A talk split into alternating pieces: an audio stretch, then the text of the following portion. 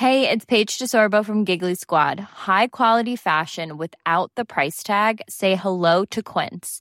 I'm snagging high-end essentials like cozy cashmere sweaters, sleek leather jackets, fine jewelry, and so much more. With Quince being 50 to 80% less than similar brands. And they partner with factories that prioritize safe, ethical, and responsible manufacturing. I love that. Luxury quality within reach. Go to quince.com slash style to get free shipping and 365 day returns on your next order. Quince.com slash style. Information, François Bayrou euh, relaxé. Vous venez de l'entendre sur notre antenne. Pas de volonté de détournement de fonds, a-t-il euh, rappelé par rapport eh bien, au, verdict. L'ancien ministre, le maire de Pau, qui a effectivement rappelé ce qu'a dit le juge, pas d'enrichissement personnel. Il a dit que la cible de cette affaire c'était moi beaucoup de conséquences après ce verdict, conséquences personnelles pour l'avenir de François Bayrou, mais aussi politiques, alors qu'un procès, même procès, est à venir pour Marine Le Pen sur ce sujet et d'autres. On en parle avec nos invités autour de cette table, Eugénie Basquier, Florian Tardif, notre journaliste politique, Arthur de Vatrigan.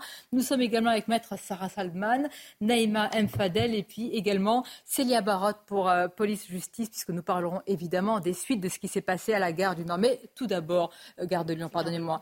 Euh, première chose, euh, Florian Tardif, on entend le soulagement aussi d'un homme avant, j'allais dire, euh, la prise de parole d'un responsable politique. C'est une affaire qui a beaucoup marqué François Bayrou, qui avait aussi porté atteinte, si je puis dire, à Marielle de Sarnez, dont il était très proche. On voit là, personnellement, un homme aussi soulagé, qui s'exprime après des années hein, et, de, de batailles judiciaires. Oui, tout simplement parce que pendant ces sept années, on l'a toujours résumé à cela Quasiment. C'est-à-dire qu'à chaque fois qu'il faisait une sortie euh, médiatique, euh, on lui posait la question euh, est-ce que vous craignez ce procès à venir? Puis est-ce que comment vous vivez ce procès? Puis comment dans quel état d'esprit êtes-vous avant le jugement? Euh, donc c'est vrai qu'on l'a ramené ces, dernières années à cela, euh, pour avoir suivi euh, la vie politique ces, sept dernières années, pour avoir parfois pu échanger avec lui. Oui, il a toujours été affecté par ce qui se passait.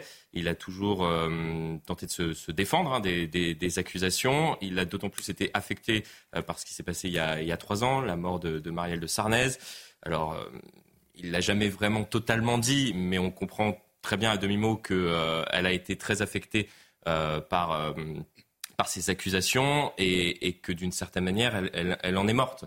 Alors ce n'est pas uniquement la, raison de, sa mort, mais c'est en tout cas quelque chose qui, les a profondément affectés. Alors bien évidemment, on est aussi dans, une séquence politique. Il y a une tentative de, François Bayrou aussi de dire regardez, je, je, peux montrer patte blanche maintenant et, d'insister aussi peut-être euh, là-dessus. Je suis à disposition de la République. Voilà, on hein. verra son avenir politique. Et d'ailleurs, c'est bon, bah, Disons-le, certains le voient déjà au ministère de l'Éducation. En général, en France, euh, la coutume veut que lorsque l'on a été président de la République ou ministre, on continue euh, d'appeler par exemple Nicolas Sarkozy ou François Hollande Monsieur le Président, et comme il est d'usage, également d'appeler François Bayrou Monsieur le Ministre. Est-ce que ça veut dire qu'il souhaite redevenir ministre? Peut-être. En tout cas, il y a des, bruits qui circulent mm. pour potentiellement, potentiellement, on resterait prudent, euh, qu'il remplace euh, Amélie Oudéa Castera. On va parler des suites politiques. Elles sont également très importantes pour euh, Marine Le Pen. Mais d'abord sur le procès en lui-même. Rappelons-le, c'est cette, histoire, maître Sarah Saldman, des assistants des, des, eurodéputés, effectivement, des parlementaires européens, extrêmement compliqué. C'est un peu nébuleux aussi hein, pour tous ceux qui nous regardent. C'est kafkaïen, mais ce qu'il faut rappeler, c'est la présomption d'innocence. Parce qu'on l'avait tous presque déjà condamné. Moi, c'est quelque chose qui me choque. Mais cette affaire, à mon sens, c'est aussi l'échec du PNF. Et on le voit euh, maintenant. Parquet le national financier. pardon, parquet national financier. On l'a vu avec Olivier Dussopt. Nous l'avons vu avec Éric Dupont-Moretti. Alors qu'au moment de Nicolas Sarkozy, le PNF se fondait plus sur des indices, donc sur une construction intellectuelle, alors que là, désormais, ce sont des preuves que l'on attend. Et ça, j'apprécie parce que l'élément intentionnel, c'est une chose, l'élément probatoire en est une autre. Donc on voit quand même, c'est positif, que le PNF peut aussi évoluer.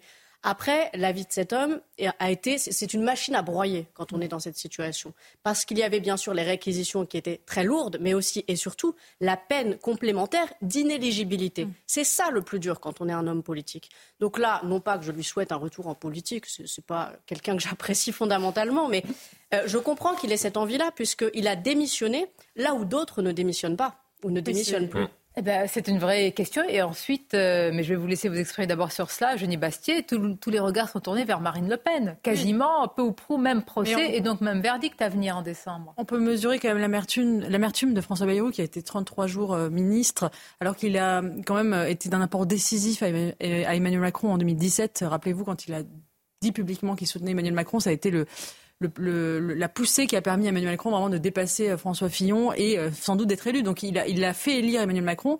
Il, a, il, a, il n'a eu que 33, il n'a été ministre que 33 jours à cause de la règle établie par Emmanuel Macron euh, qui voulait une, une, moralisation de la vie politique et qui a dit les mises en examen ne seront plus ministres et de règle qui a été depuis bafouée deux fois par Emmanuel Macron la première fois pour euh, Éric Dupont-Moretti parce qu'il ne voulait pas céder euh, au juge et il voulait protéger son ministre. La deuxième fois avec Rachida Dati, euh, qui a été donc nommée ministre de la Culture, alors même qu'elle est mise en examen pour, pour, plusieurs, pour, pour l'affaire Gonne notamment.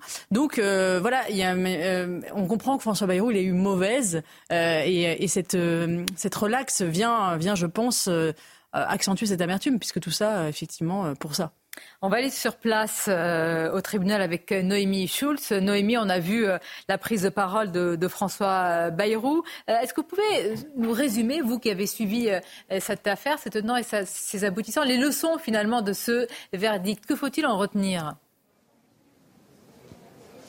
Écoutez, euh, c'est vrai, vous l'avez dit, que c'est une affaire euh, très compliquée. Il y avait 11 prévenus euh, dans, dans, dans cette affaire et le, le, jugement de motivation, les motivations pardon, de ce jugement font 230 pages. Le président en a lu des extraits ce matin, donc tous vos résumés seraient un peu compliqués. On peut se concentrer sur François Bayrou qui aura dû attendre une heure et demie avant d'être fixé sur son sort. Il a écouté le, le, président donc lire des extraits du jugement. Il a entendu le président reconnaître la culpabilité des prévenus autour de lui, Michel Mercier, l'ancien garde ou encore l'ex-député européen Jean-Luc Benamias. Et puis, on en est arrivé à son cas personnel. Et là, eh bien, euh, le président a expliqué qu'il ne ressortait d'aucune pièce euh, du dossier. Le fait que François Bayrou avait demandé les embauches d'assistants parlementaires, personne n'a déclaré qu'il avait donné des instructions, a également indiqué le magistrat. Aucun élément ne permet d'affirmer qu'il savait que les contrats n'étaient pas exécutés. Il ne pouvait pas avoir connaissance de ces détournements de fonds publics.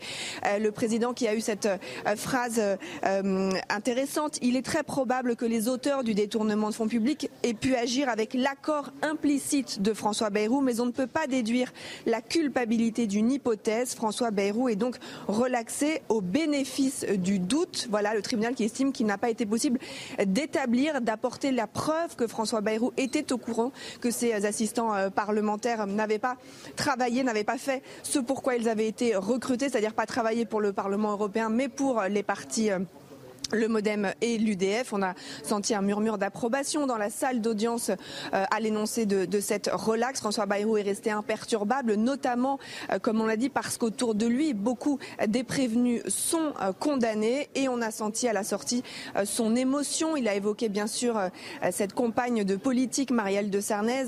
Il, il semble convaincu qu'elle est morte parce qu'elle a été elle aussi euh, visée par cette euh, procédure judiciaire. Et puis, euh, vous l'avez dit, il est resté très discret sur les éventuelles suites politiques le concernant. Merci beaucoup, Noémie Schultz, sur duplex du Palais de, de justice de Paris. Merci pour toutes ces précisions. On va continuer à en parler. Il y a beaucoup de sujets dans l'actualité. Je vous ferai réagir dans quelques instants. Ça m'intéresse d'avoir vos avis respectifs sur un argument euh, qui a suscité la polémique ce matin lors de la grande interview sur CNews et Europe 1, qui a été mis en avant par Guillaume Pelletier, qui est vice-président exécutif de Reconquête, qui est désormais numéro 2 sur la liste euh, du parti d'Éric Zemmour derrière Marion Maréchal, et qui a mis en avant le fait d'être parent, en l'occurrence pour Marion Maréchal, mère de famille.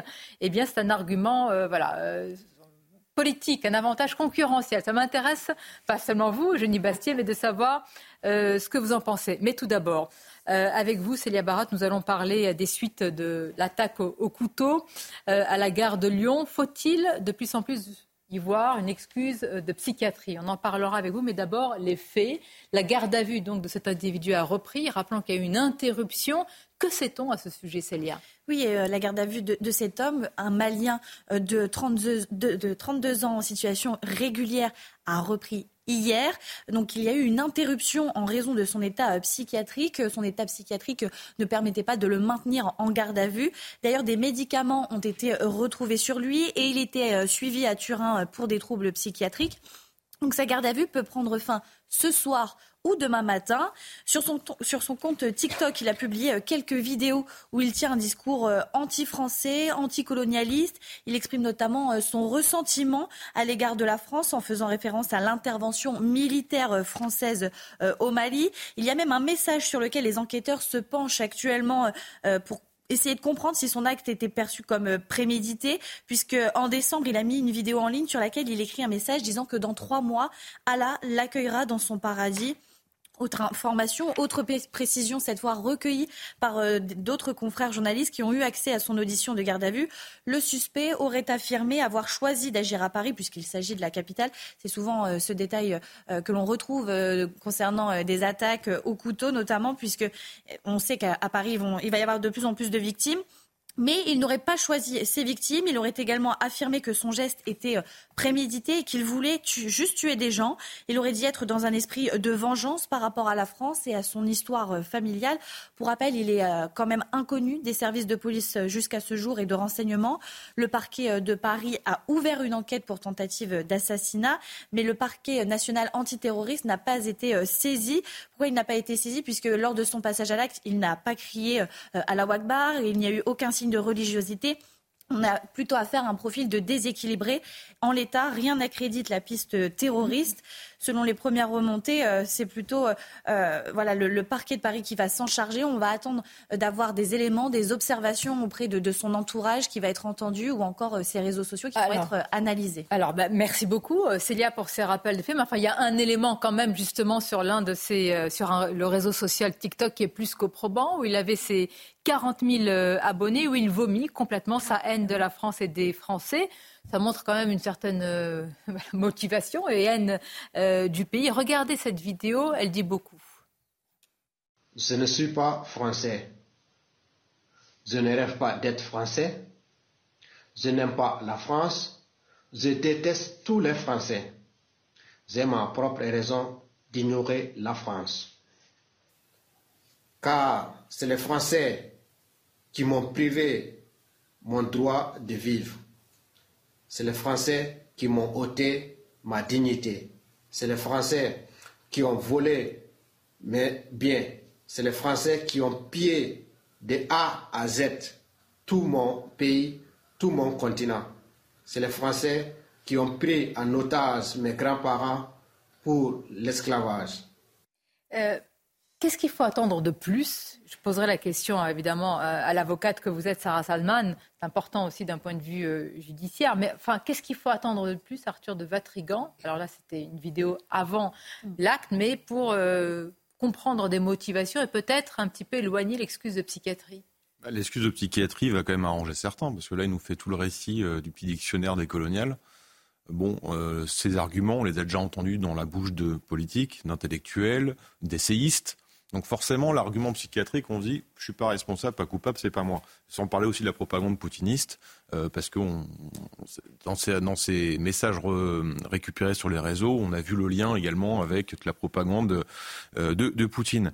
Mais ce qui est dramatique là, c'est que l'argument euh, psychiatrique, quand bien même il serait réellement fou, je vois pas en quoi ça changerait le problème et notre l'état des lieux qu'on doit faire.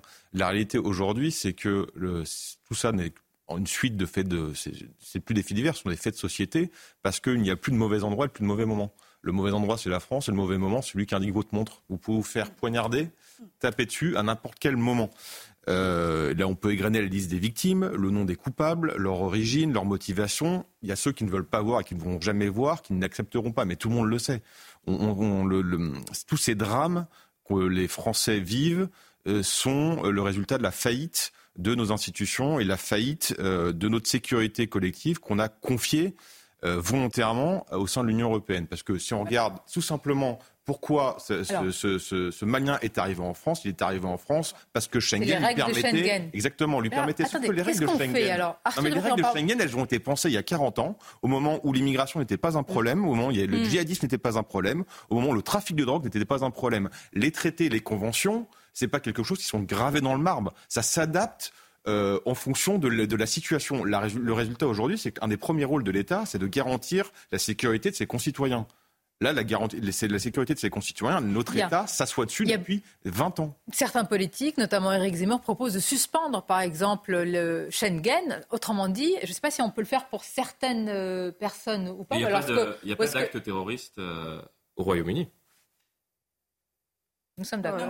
Non mais, non mais, je, je, je, je c'est peut-être de la facilité, mais il y a un moment, euh, il n'y a pas malheureusement, et, et malheureusement, il n'y a pas de mesure miracle. Enfin, ils ont une migration record de 600 000 personnes. Euh, bah oui, mais ils ne sont pas dans l'espace Schengen.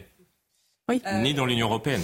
Non, mais et ils ont une immigration euh, massive. Au Danemark aussi, ça Schengen qui a été pas. Non, mais il n'y a pas une cause. Euh, mais je trouve que pour des, des Européens, on peut s'interroger qu'en fait, il y a une libre circulation des pays des personnes qui ne sont pas européenne. Je s'interroge chaque année. La réforme de Schengen, c'est le serpent de mer. Euh, Exactement. Et puis on se rend compte de, la faillite de cet espace Schengen et des difficultés que ça pose. Parce que au-delà de cette attaque euh, qui a eu lieu, il y a aussi toute cette arrivée de personnes aussi des différents pays qui n'ont pas les mêmes droits sociaux que, nous, qui n'ont pas la même politique sociale que nous, qui arrivent et ils prétendent aussi aux mêmes droits, droits sociaux. Et puis moi, il y a aussi autre chose, Sonia, qui m'interpelle, c'est que depuis hier, enfin, de, c'était hier, avant-hier, avant-hier, samedi, samedi c'est que je m'interroge parce qu'on vous dit l'attaque terroriste est écartée. Mais excusez-moi, quand vous la piste, non, bah, oui, la piste, terroriste. La piste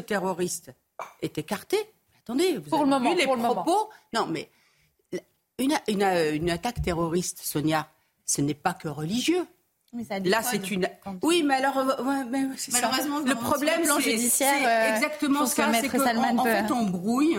Et il y a de la confusion qu'on constate. Oh, alors que là, nous avons quelqu'un qui a tenu des propos extrêmement construits, extrêmement cohérents. Et qui sont des propos racistes. Mais je veux juste préciser, le parquet antiterroriste n'est pas saisi euh, à ce moment. Mais il observe, il observe. Il peut, il peut le faire. Mais c'est vrai que par rapport à ce que vous avez dit, Célia, ce qui nous interpelle, c'est parce qu'il n'a pas euh, cité cette euh, invocation euh, religieuse. Donc on se dit, enfin c'est incroyable. Donc il y a en fait un manuel, malheureusement, bon terroriste. Voilà, entre guillemets. Et si il, ne, coche pas toutes les cases, alors ce n'est pas un acte terroriste. La suite, les suites judiciaires. On va continuer à en parler. Les titres avec vous, Mickaël, et puis on poursuit notre débat. François Bayrou euh, relaxé, le tribunal de Paris euh, a jugé qu'aucun élément ne permet d'établir que le président du Modem a décidé l'embauche d'assistants euh, parlementaires. Le parquet avait requis 30 mois d'emprisonnement avec sursis, 70 000 euros d'amende et 3 ans d'inéligibilité avec sursis. Une première motion de censure contre Gabriel Attal à l'Assemblée nationale. Elle a été déposée par les quatre groupes de gauche pour sanctionner la décision du Premier ministre de ne pas se soumettre à un vote de confiance, un vote qui n'a quasiment aucune chance de recueillir les voix nécessaires pour faire tomber le gouvernement.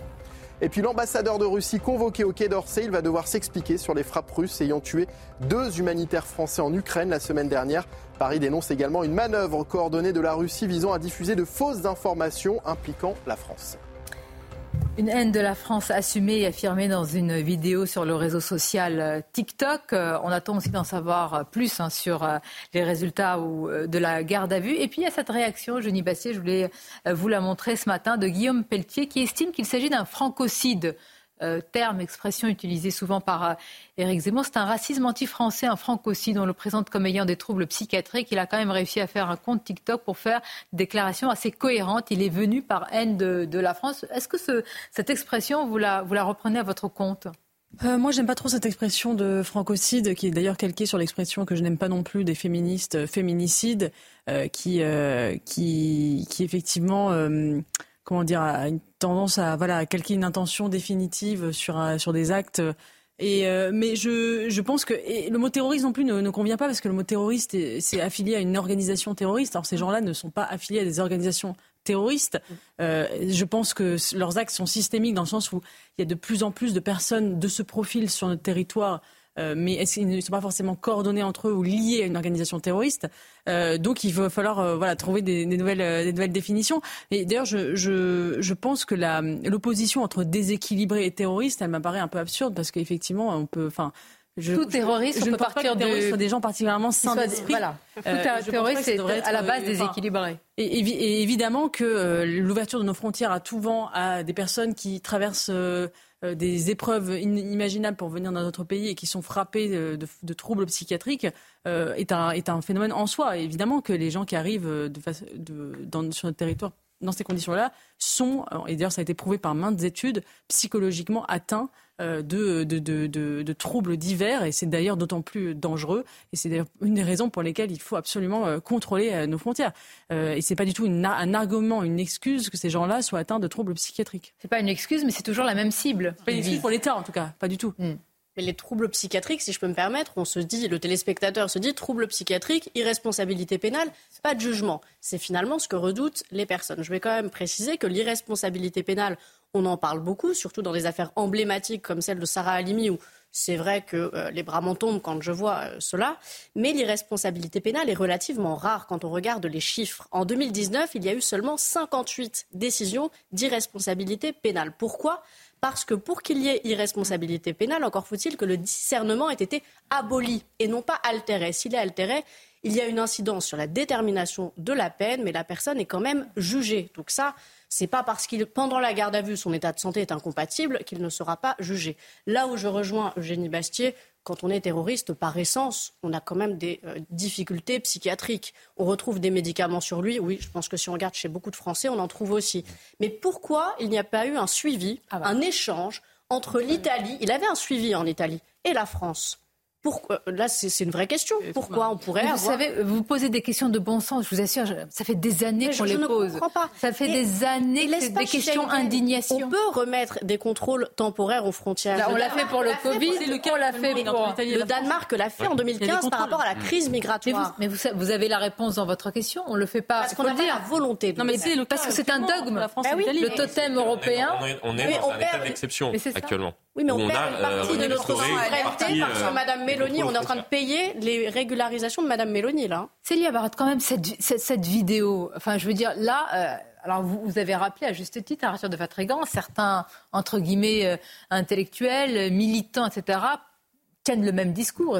Peut-être l'a-t-il d'ailleurs presque copié-collé. Un président qui a parlé de crimes contre l'humanité sur l'Algérie, bah, le colonialisme. Je ne peut-être pas bah, pardon, mais un lien aussi direct. Mais... La France a commis des crimes contre l'humanité en Algérie bah, un Algérien peut dire je vais me venger de ces crimes contre l'humanité. Bah, tout peut être effectivement prêté à, à, des actes extrêmement dangereux. Mais enfin, comment cette vidéo a-t-elle pu passer à travers les mailles du, filet euh, Est-ce que, est-ce que 000 personnes, il n'y en a pas une qui s'est dit? Ouais. C'est ça aussi, ça devrait tous nous interpeller, c'est-à-dire que dans une en société... de suivi euh, sur les réseaux sociaux, c'est vrai que là on peut... Et même en termes de suivi policier, n'était pas connu des, des services... Inconnu des services de police, aussi bien en France qu'en Italie. En Italie. Donc il y avait vraiment euh, aucune information euh, et de retour du côté de, la police ou des services de renseignement dans les deux pays.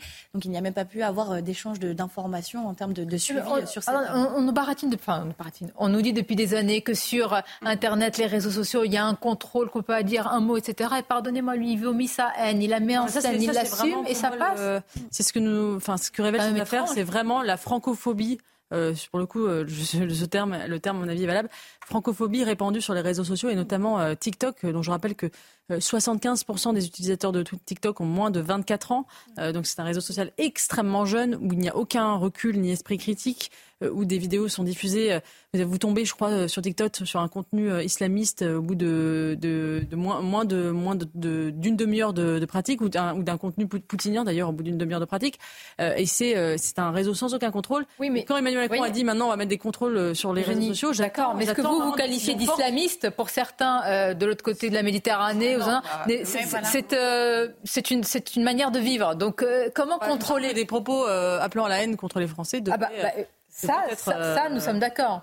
Mais pour d'autres euh, d'autres vidéos, c'est compliqué. Non, mais vraiment, c'était un vrai sujet. Mais même effectivement, du, couteau, excusez-moi, mais l'usage du couteau, euh, ça devient donc une pathologie en, psychiatrie. Couteau et marteau, là. Voilà, un marteau. Enfin, c'est. Est-ce que dans d'autres pays ça existe comme ça? Je sais pas. On peut souligner, c'est le, courage, hein, puisque là, c'est un, un, monsieur d'une soixantaine d'années. Voilà.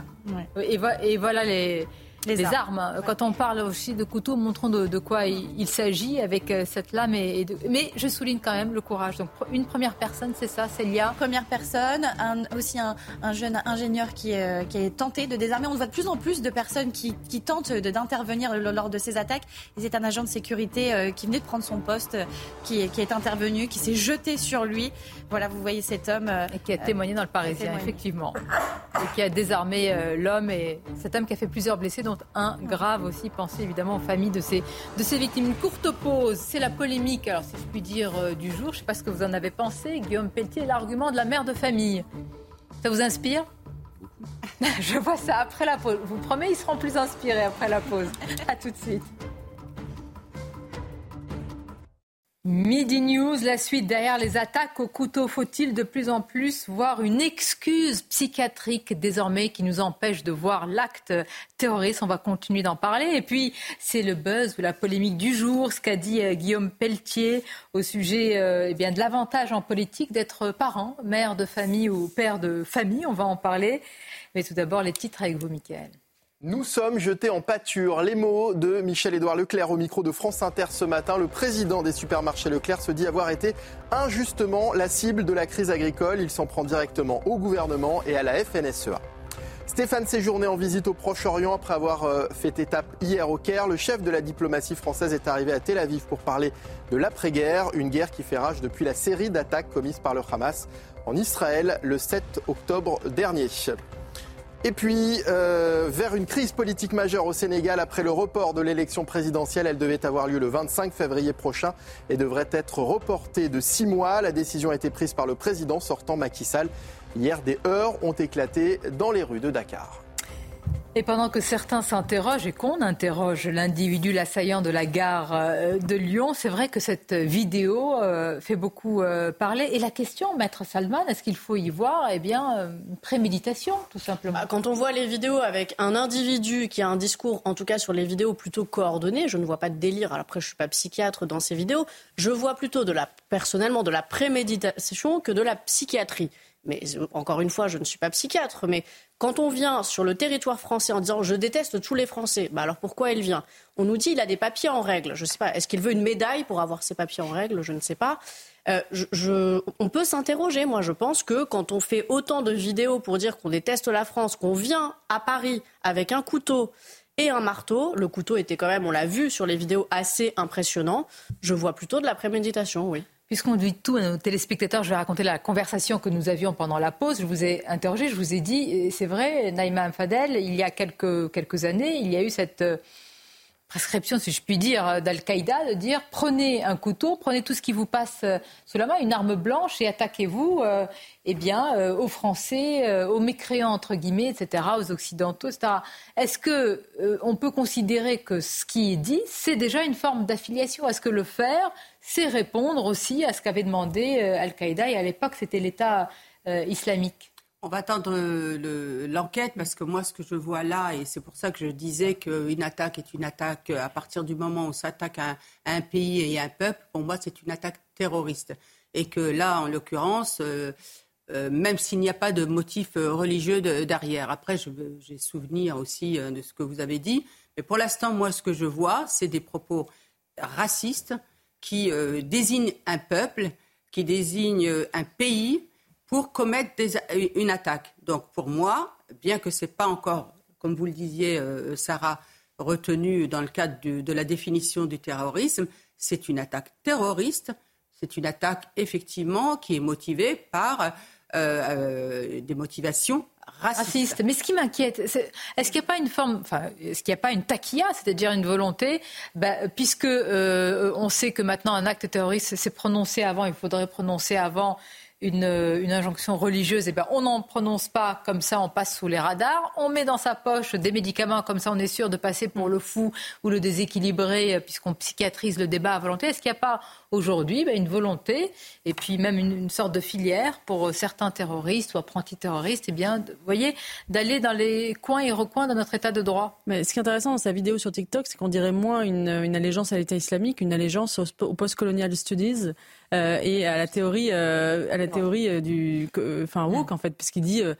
il dit la, la, France a pillé l'Afrique, vous nous avez colonisé. Donc c'est plus un discours. Enfin, je ne sais pas s'il a dit par ailleurs d'autres choses plus proches d'un discours religieux, mais là c'est plus un discours politique, même idéologique sur sur la, la colonisation. Et ça c'est là où c'est encore, j'allais dire plus dangereux, c'est-à-dire que c'est un, un spectre encore plus large c'est pas seulement le fanatisme religieux, c'est euh, un deuxième cercle qui est euh, le, ce discours culpabilisant, unilatéral, euh, qui est porté par, par certains idéologues à gauche, notamment dans, l'université américaine et, et, partout d'ailleurs, sur la culpabilisation de l'Occident par rapport à la colonisation et ce discours qu'on entend, je trouve, de façon quand on parle à, des, à, des, à des immigrés ou à des descendants d'immigrés, qui est extrêmement répandu, encore plus que l'islam radical. C'est l'idée que la France est coupable, qu'elle a pillé l'Afrique, qu'elle continue à le faire, euh, que du coup il y aurait une sorte de, droit, euh, de droit, euh, enfin de, droit d'envahissement de, l'Europe en sorte de tribu, de rétribution des dommages passés causés par l'Europe à l'Afrique. Et ça, c'est un discours qui est extrêmement prégnant, notamment dans la jeunesse, et qui m'inquiète.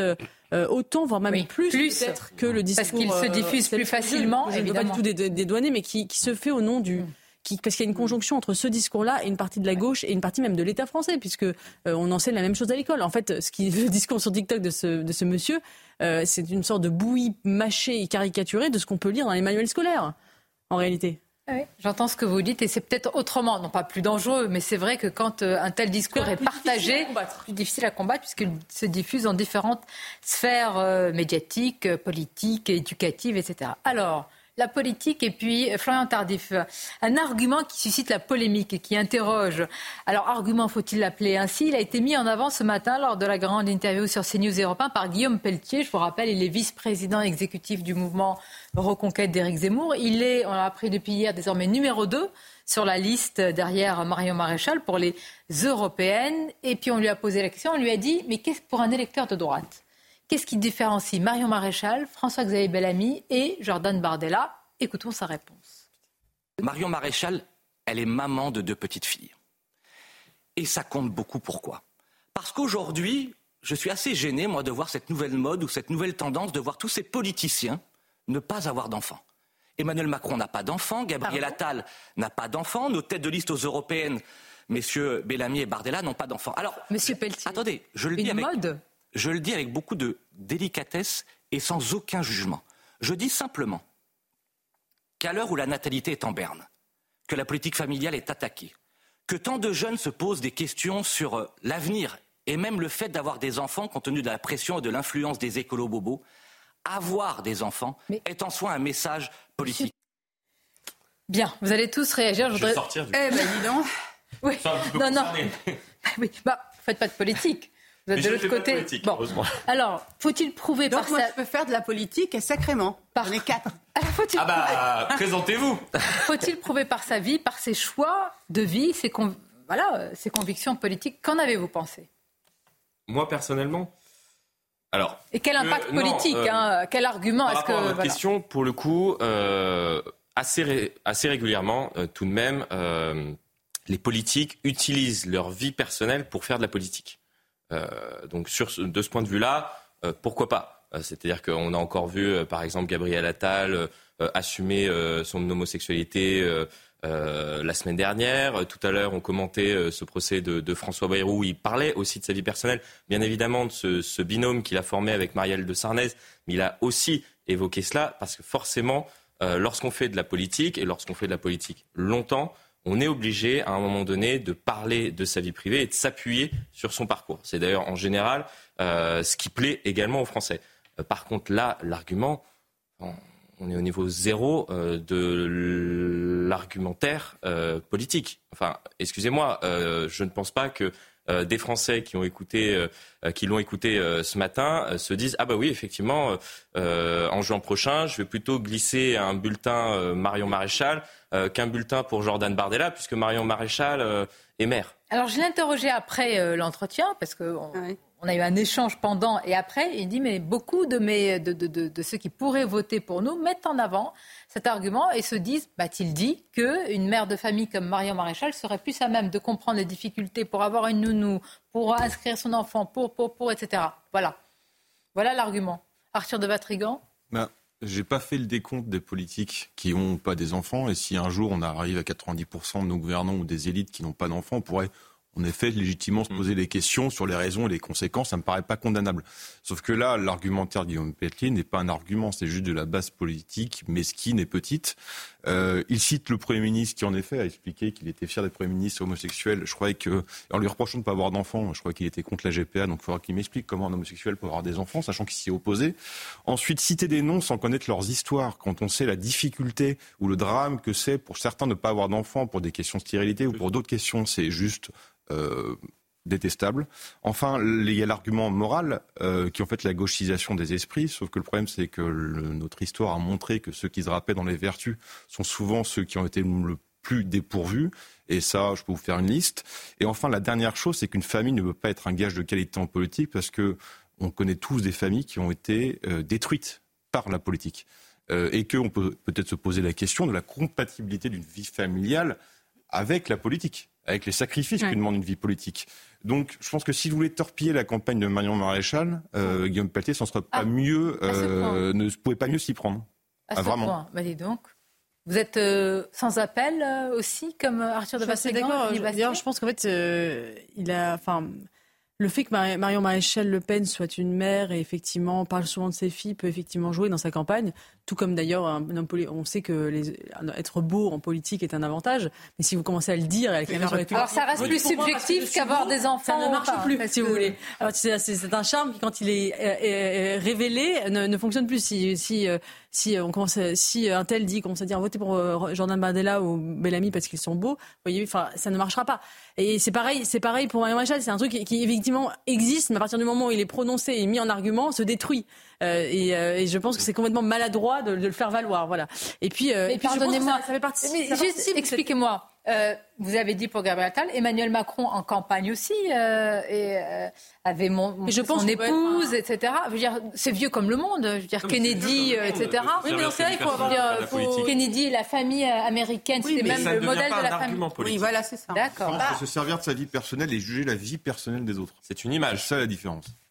Oui, mais beaucoup de politiques ont mis leur vie personnelle et privée en exergue. Dans Paris Match, même le général de Gaulle déjà mettait sa vie euh, privé. Euh, Jacques Chirac l'a fait aussi. Donc ça, c'est pas quelque chose qui me choque. Avec difficulté, hein, pour. Avec moult de difficultés. mais ils l'ont fait néanmoins. Ségolène Royal l'avait fait aussi. Il me mhm. semble qu'elle avait reçu les journalistes à la maternité pour sa quatrième euh, fille. Ça n'avait pas été apprécié. Hein. Non, mais peu importe, ils peuvent le faire. Ils, ont, ils sont quand même libres de le faire. Ça n'a pas été apprécié par qui? Par les Français autres. ou par les autres, ses concurrents, Voilà, c'est surtout ça. Mais bon, les bah, concurrents n'apprécient jamais rien. Ils ne savaient pas apprécié que le lendemain. Qu'est-ce que les éléphants avaient dit de Ségolène Royal Presque reste à la fallait maison, qu'elle reste à la maison, qu'elle s'occupe des enfants. Oui, c'est ça. Eh ben, faut pas... Non, mais en tout cas, ce qui est sûr, c'est que nous, en fait, quand on vote pour un homme ou une femme politique, on s'en fiche, euh, entre guillemets, hein, euh, qu'il ait ou qu'il n'ait pas d'enfant. En tout cas, moi, c'est pas quelque chose euh, que, sur lequel je, je m'interroge. Après, quand la personne met c'est vrai, le, le, le, libage de la famille, voilà, ça peut être une, image sympathique, etc. Et souvent, ils l'ont. On ne sait pas ce qui se passe à l'intérieur. En tout cas, ce que on peut dire, effectivement, parce que mm. euh, François Mitterrand, euh, bon, voilà, s'il avait mis en.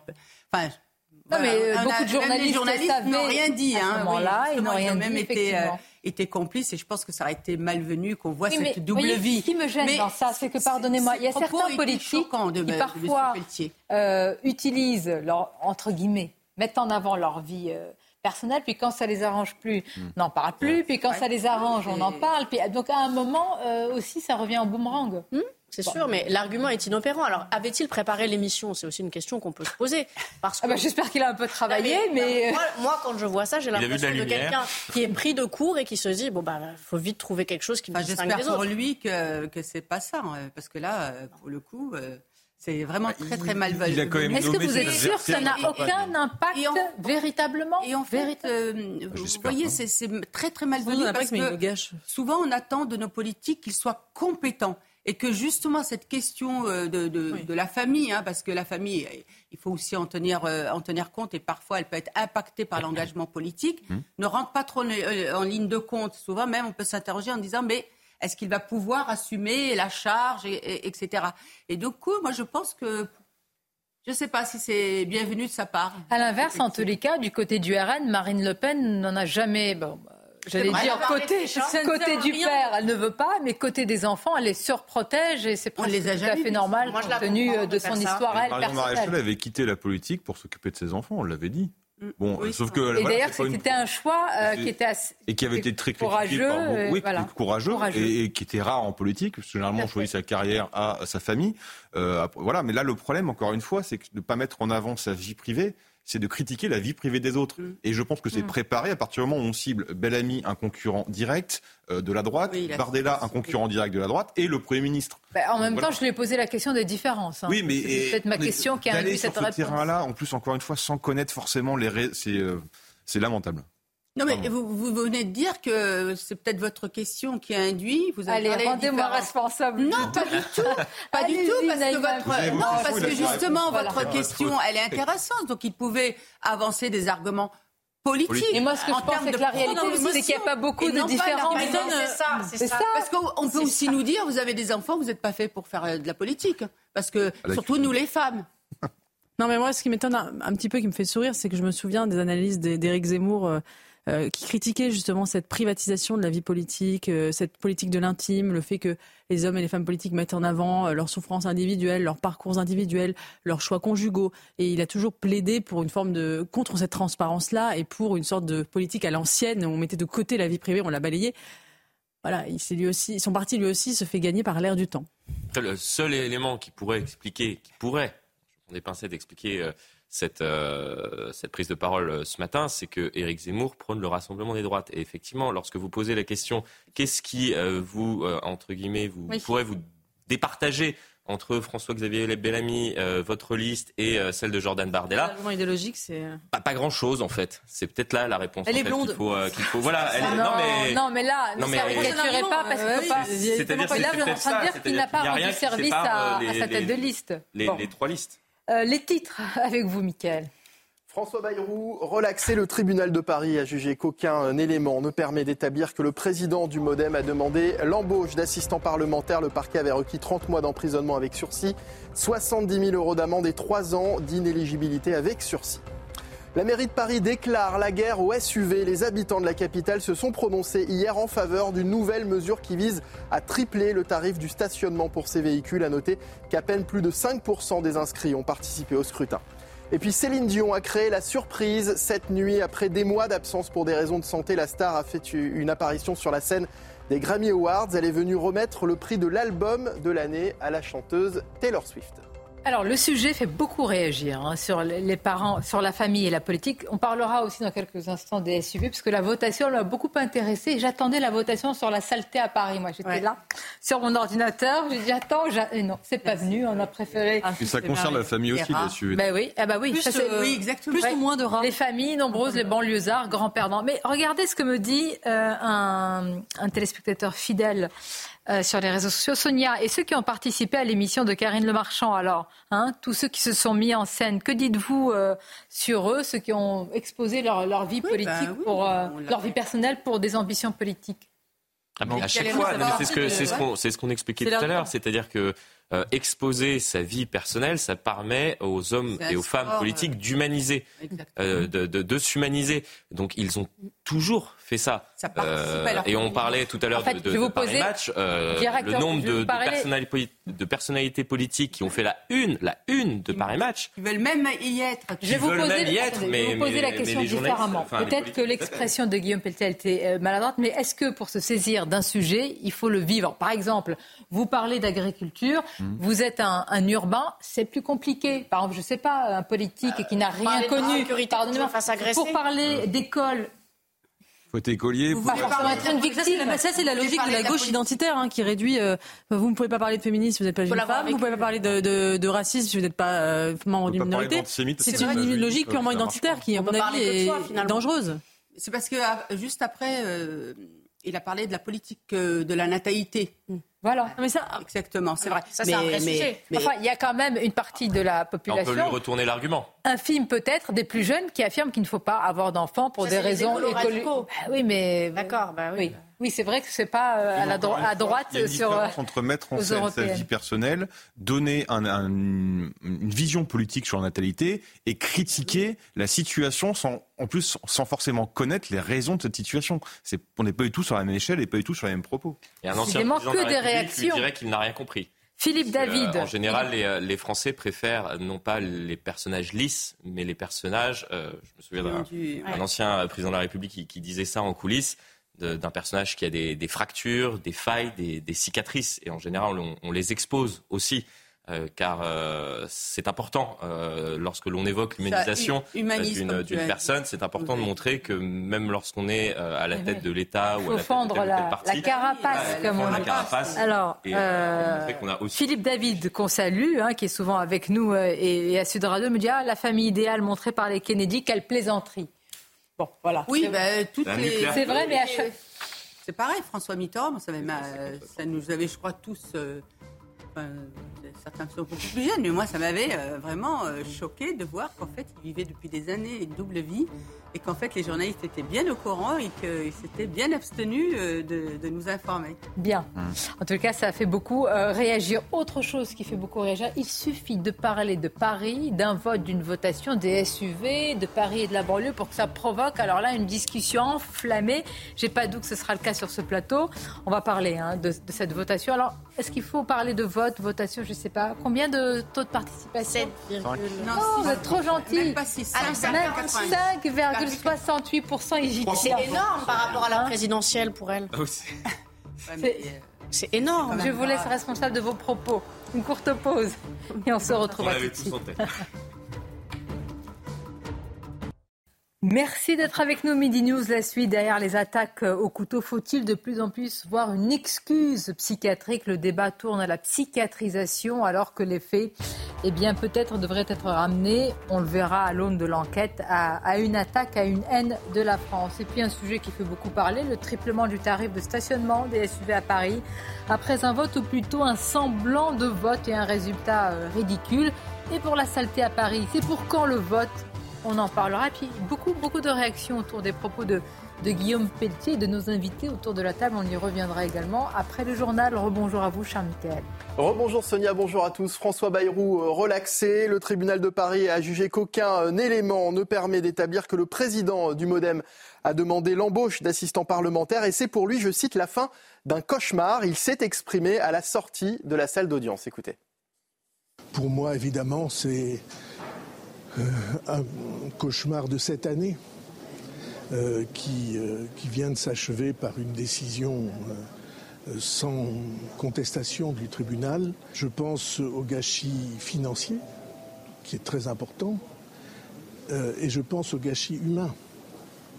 Et, de tout cela, évidemment, la décision du tribunal donne une lecture qui est une, une négation euh, d'accusations qui durent depuis des années et des années. La première motion de censure contre Gabriel Attal, largement rejetée à l'Assemblée nationale, elle avait été déposée par les quatre groupes de gauche pour sanctionner la décision du Premier ministre de ne pas se soumettre à un vote de confiance. Elle n'a recueilli que 124 voix, loin donc des 289 nécessaires pour faire tomber le gouvernement. Dans l'actualité également, la mairie de Paris déclare la guerre au SUV. Les habitants de la capitale se sont euh, prononcés hier en faveur d'une nouvelle mesure qui vise à tripler le tarif du stationnement des véhicules euh, dits lourds, polluants et encombrants. Le pour l'a emporté à près de 55% selon les résultats officiels. À noter euh, la très faible participation puisqu'à peine plus de 5% des inscrits ont participé au scrutin. Alors qu'en pensez-vous? On est allé vous poser la question. De toute façon, euh, la mairie de Paris cherche des solutions pour trouver de l'argent là où on peut en avoir. C'est dans la logique de, de, voilà, de toujours avoir moins de voitures dans la ville. Donc en fait, c'est un, pour moi, c'est un processus logique. C'est une catastrophe. Je ne sais pas où on va, mais honnêtement, à part croiser les doigts, je ne sais pas si on peut faire grand-chose. C'est une mauvaise chose, parce qu'il y a beaucoup de gens qui ont encore des taxes. Et franchement, taxer, taxer pour taxer, c'est pas normal. Pourquoi elle est SUV pas les autres voitures? Ouais, c'est excessif, grave. C'est de grosses conneries. Voilà, c'est tout. L'actualité internationale, Stéphane Séjourné est arrivé au, Proche-Orient. Il est à Tel Aviv pour parler euh, de l'après-guerre, une guerre qui fait rage depuis la série d'attaques commises par le Hamas en Israël le 7 octobre dernier. Voilà Sonia ce qu'il fallait donc euh, retenir de l'actualité à 13h sur CNews. À tout à l'heure. Merci beaucoup Mickaël. À tout à l'heure pour les rappels justement de l'information. Alors à la une, ce sont les suites et les conséquences de cette attaque à la gare de Lyon. Je vais saluer euh, l'arrivée sur ce plateau de Xavier Hofer. Merci d'être avec nous. Bonjour. Vous êtes, cher Xavier, criminologue, spécialiste de, de, ces questions de, sécurité. Alors, derrière ces attaques au couteau, faut-il de plus en plus voir une excuse psychiatrique? C'est le débat qui nous a animés euh, tout à l'heure. Et on y a vu pour beaucoup d'entre nous euh, justement une, une, excuse. Et pour beaucoup de ceux qui nous regardent, c'est aussi l'angoisse, évidemment, de la sécurisation de ces lieux par lesquels euh, passent beaucoup de gens, les gares. Comment faire pour sécuriser ces lieux, au-delà des grands débats sur les frontières, etc. Regardez ce sujet préparé par nos équipes et puis vous réagissez juste après. À proximité de la gare de Lyon, dans l'Est parisien, les riverains subissent depuis plusieurs mois une population qui n'hésite pas à s'en prendre directement aux habitations. On a installé ce filet suite à des jets euh, de bouteilles de bière. Euh, qui arrivaient sur notre balcon. Ce balcon n'y va plus du tout hein, parce que euh, en été, bah, ça sent l'urine, ça sent les excréments et puis constamment il y a des odeurs de, de, cannabis qui remontent. Depuis plusieurs semaines, des collectifs d'habitants réclament un renforcement de la sécurité aux abords de la gare, une prérogative que les agents de la sécurité ferroviaire n'ont pas à leur disposition, mais que les syndicats réclament. Il y a deux éléments qui seraient intéressants. Ce serait euh, de nous permettre euh, d'intervenir euh, aux abords des gares, vraiment aux abords proches des gares, parce que c'est vraiment un secteur où nous ne pouvons pas intervenir, puisque nous ne pouvons intervenir que sur le réseau ferré. Et ce qui serait bien aussi, c'est qu'on ait moins de restrictions sur la mise en place de missions en civil, qui sont des choses très intéressantes et qui nous permettent aussi dans les gares d'être plus discrets pour justement interpeller des personnes qui pourraient commettre des méfaits. Pour assurer la sécurité des voyageurs, plusieurs forces sont aux côtés de la sûreté ferroviaire, comme la police nationale ou encore la mission Sentinelle. Xavier faire quel regard vous jetez sur euh, ce qui s'est passé? On a entendu une psychiatrisation du débat. Là, on dit qu'il faut sécuriser, euh, ça paraît évident quand même, les alentours et, les gares. Que faut-il faire de votre point de vue? Alors d'abord, compter, savoir combien de ces actes sont commis. Euh, tout problème euh, que ce soit une maladie, que ce soit quelque phénomène social que ce soit, il faut d'abord le dénombrer. Quand on n'est pas capable d'évaluer un phénomène, on le dévalue. Donc il faut compter les choses. C'est-à-dire que nous, en tant que criminologues, nous avons entrepris la fabrication d'une base de données où il y a euh, ces phénomènes-là qui sont décomptés. Il y en a beaucoup. Vous savez que quand on prend la petite presse de province, les petits journaux dont les actualités ne remontent jamais jusqu'à Paris, on s'aperçoit que depuis ces dernières années, en gros, euh, depuis le, le début des années 2010, c'est plusieurs centaines plusieurs centaines, c'est-à-dire des gens dont on nous dit ils sont fous, ils vont pas bien, euh, euh, ils étaient dans un état psychotique, etc. Mais c'est un phénomène récurrent. Et ce phénomène frappe naturellement beaucoup plus. Ce n'est pas une accusation, c'est une constatation. Ceux qui, étant venus clandestins de l'étranger, n'ont aucun accès un peu stable et un peu durable au système de soins.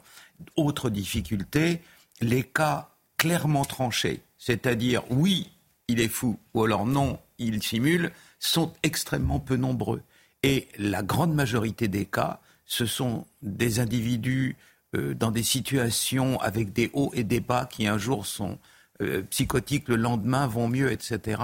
Et que la médecine n'arrive pas à appréhender clairement. Quand un individu est vraiment en proie un délire, euh, quand il est schizophrène grave, etc., on l'identifie comme tel, il entre dans un système de soins qui n'est pas parfait en France, mais qui quand même fonctionne peu ou prou. Mais ceux qui rôdent, ceux qui sont autour des gares, ceux qui sont attirés par la lumière, par les endroits publics, qui, à un moment donné sont capables de décompenser, décompenser, ça veut dire quoi? À un moment donné, ils ont été soignés, on leur a donné des médicaments, et naturellement, quand ils cessent de les prendre, la crise arrive. Alors nous, on est constamment attentif à ça parce que dès que l'individu souffre d'une pathologie mentale, il échappe au criminologue. Il devient un sujet pour la médecine. Et donc, on, est sur une frontière et euh, 8 cas sur 10 sont extrêmement difficiles à jauger et à appréhender. Mais pourquoi décompense-t-il avec souvent, je ne dis pas toujours, mais souvent un discours de haine contre les Français, contre la France, contre l'Occident? Euh, Je veux dire, la, piste psychiatrique existe, nous ne sommes pas psychiatres, certainement, et vous avez dit, la frontière est ténue, mais enfin, à chaque fois, il y a quand même ce rejet qui est euh, enraciné, qui est patent. Bien sûr. Et ça, euh, une fois de plus, comprendre ne veut pas dire admettre. Et voilà. Mais ce qu'il faut comprendre, c'est que ce sont des individus qui sont en marge de la société et qui, bien évidemment, euh, vont pas aller agresser euh, une dame dans le métro en lui disant qu'il adore la France, etc. S'il le fait, c'est qu'il éprouve une sorte de bouillonnement intérieur. et ce qu'il faudrait mettre en place, c'est un système qui, quand on accueille des gens en France, permettent d'évaluer les éléments dangereux et de les rejeter. normalement, normalement, c'est déjà mis en ah, place. Ah non, non. Oui, ben, normalement. Pas, du tout, pas du tout. Rien. Euh, euh, euh, non, non. Le renseignement, rien. C'est-à-dire tout le monde peut rentrer. Le renseignement, il est fait pour des situations qui sont stratégiques c'est-à-dire des menaces terroristes, des menaces criminelles. L'individu qui dit je suis Orglube, le maître du monde, ou qui prétend qu'il est la reine d'Angleterre, que voulez-vous faire? euh, c'est pas là, au renseignement de traiter ces cas-là. Expliquez-nous le passage à l'acte avec un couteau. Euh, ce, n'est plus un fait divers. Je veux dire, dans, cette fameuse base de données dont vous nous parlez, est-ce que l'utilisation, euh, un recours au couteau, quand même, avec des attaques qui sont là, c'est un blessé extrêmement grave dans une situation compliquée. Hein. On n'est pas dans une dans une utilisation d'un cutter ou quoi que ce soit. Est-ce que ce recours au couteau devient aujourd'hui un mode opératoire euh, largement diffusé dans notre pays? Alors je vais vous dire, j'aimerais le savoir parce que la, la, base du gouvernement ne le détermine pas. L'État 4001 ne le détermine pas. Que dans la base officielle du gouvernement, c'est un pur scandale. Elle date de 1974. Hmm. Vous vous rendez compte en matière de danger tout ce qui a évolué, changé, tous les bouleversements depuis 1974, eh bien, vous avez, alors voilà, euh, victime euh, d'un homicide simple, c'est dans une euh, règlement de compte entre malfaiteurs, ou alors coups et blessures ayant entraîné la mort, mais le système est extrêmement grossier il n'y a pas. Moi, je ne peux pas vous dire à l'heure actuelle, à partir de ce que c'est le gouvernement, si quelqu'un a été tué par une Il n'y a pas une ligne. C'est votre. Ah. En plus, c'est votre métier. Vous êtes criminologue spécialisé de ces questions, et vous ne disposez pas vous-même, et donc nous, le grand public, de ces données qui pourraient nous éclairer quand eh même sur une tendance. Eh bien non. Alors, en plus de ça. Euh, pour aggraver les choses, euh, le système de l'informatique du ministère de la Justice est absolument antédiluvien. Euh, la pauvre Madame Belloubet, quand elle allait dans des tribunaux, on lui montrait quelque chose, Sonia, que vous n'avez jamais vu de votre vie. un, ordinateur sans souris, vous savez, d'avant. Euh, les Pac-Man, voilà. Alors, la pauvre disait, oh mais c'est affreux. Elle prenait son directeur de cabinet en disant, mon vieux, faut arranger ça. Elle partait, voilà. Donc la justice est antédiluvienne. Ces ordinateurs sont démodés et sont incapables de dialoguer avec ceux de la police pour faire les statistiques. En plus de ça. mais dans, un pays où, franchement, où le niveau d'imposition est, à son, est à son maximum, et à son comble, où on dit que la sécurité est la priorité numéro un, c'est. Les frontières des ressorts de justice et de police ne correspondent pas. La justice française. Mais alors, mais alors Xavier comment voulez-vous alors, dans ce cas-là, enfin, je, je dis à nous tous, qu'il y ait une coordination entre la France et l'Italie mais, Si entre nous-mêmes, on ne se coordonne pas c'est naturellement très difficile déjà entre l'intérieur et la justice. Euh, vous savez, aujourd'hui, les cours d'appel en France de la justice, elles sont là où étaient les villes de marché au Moyen Âge. Ça n'a pas changé. Le ministère de l'Intérieur, la justice en France, la noblesse d'Europe, n'a pas vu passer la Révolution française. Elle a conservé ses habitudes d'avant. J'ai eu une quantité énorme de magistrats comme étudiants. À l'Institut de criminologie, un tiers de nos étudiants passent le concours de la magistrature après. J'en ai encore euh, souvent comme amis qui viennent me voir, qui me parlent. Ils sont submergés il y en a un sur 100 qui est gauchiste et 80% qui sont submergés. Euh, vous avez, par exemple, un homme que je connais bien qui a un gros ressort de justice dans un secteur où il y a trois frontières. Vous savez, alors les bandits adorent parce que, naturellement, ils peuvent passer de l'un à l'autre rapidement. Car l'Union européenne, tout le monde a le droit de voyager partout, sauf les policiers et les magistrats, bien entendu, qui restent confinés dans les frontières. Mais cette phrase, elle est tout le monde a le droit de voyager, sauf les, sauf les, policiers. Et voilà, exactement. Et alors, pour vous dire, cet homme pour travailler. La justice doit être sereine. Si la justice n'est pas sereine, il y a des erreurs judiciaires. Il devrait avoir 30 dossiers sur son bureau, il en a 300.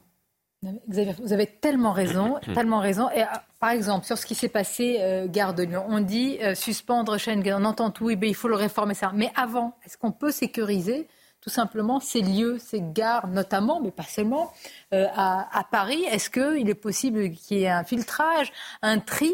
Enfin, il y a des choses qui paraissent presque évidentes, mais par manque de moyens, par parfois idéologie, on ne le fait pas. L'appareil d'État français est le plus ancien du monde nous avons un appareil d'État, le deuxième, le, plus ancien de tous, mais il est spécifique, c'est le Vatican. Nous avions un appareil d'État en France dès Philippe le Bel. Il y avait des moines qui grattaient des arrêtés, des traités, etc.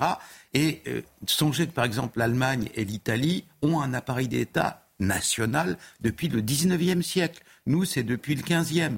Donc cet appareil-là, il est le plus ancien, il est solide. Hein, euh, il a résisté à bien des chocs dans l'histoire, mais il est un peu arthritique. Il faudrait le refonder, le refonder. Vous avez raison sur ça. Mais moi, ce qui m'interpelle, c'est qu'on n'ait pas les chiffres des attaques au couteau. Non, il y a aujourd'hui 120 à 140 attaques au couteau par, jour. Alors, et on n'arrive pas. Bah, ce chiffre, il sort d'où Est-ce qu'il Non, j'ai jamais trouvé la source. J'ai cherché hier. C'est les policiers qui, c'est les policiers, les syndicats de police qui le disent. Hein. Oui, mais les syndicats de police ne sont pas omniscients, ils ne les comptent pas les uns après les autres, et donc ce sont des chiffres qui datent de 2015, qui ont été faits par une approximation et une extrapolation à partir de données et par ces. Mais est-ce que vous-même vous pourriez y travailler, Xavier Hofer Je suppose et vous y travaillez peut-être euh, d'ores et déjà, c'est-à-dire ces attaques au couteau spécifiques dans certains lieux et avec euh, bah, ou une haine affirmée, une idéologie, est-ce que ça devient aujourd'hui quelque chose qui est un vrai sujet en France? Ça s'aggrave, ça s'aggrave dans le sens où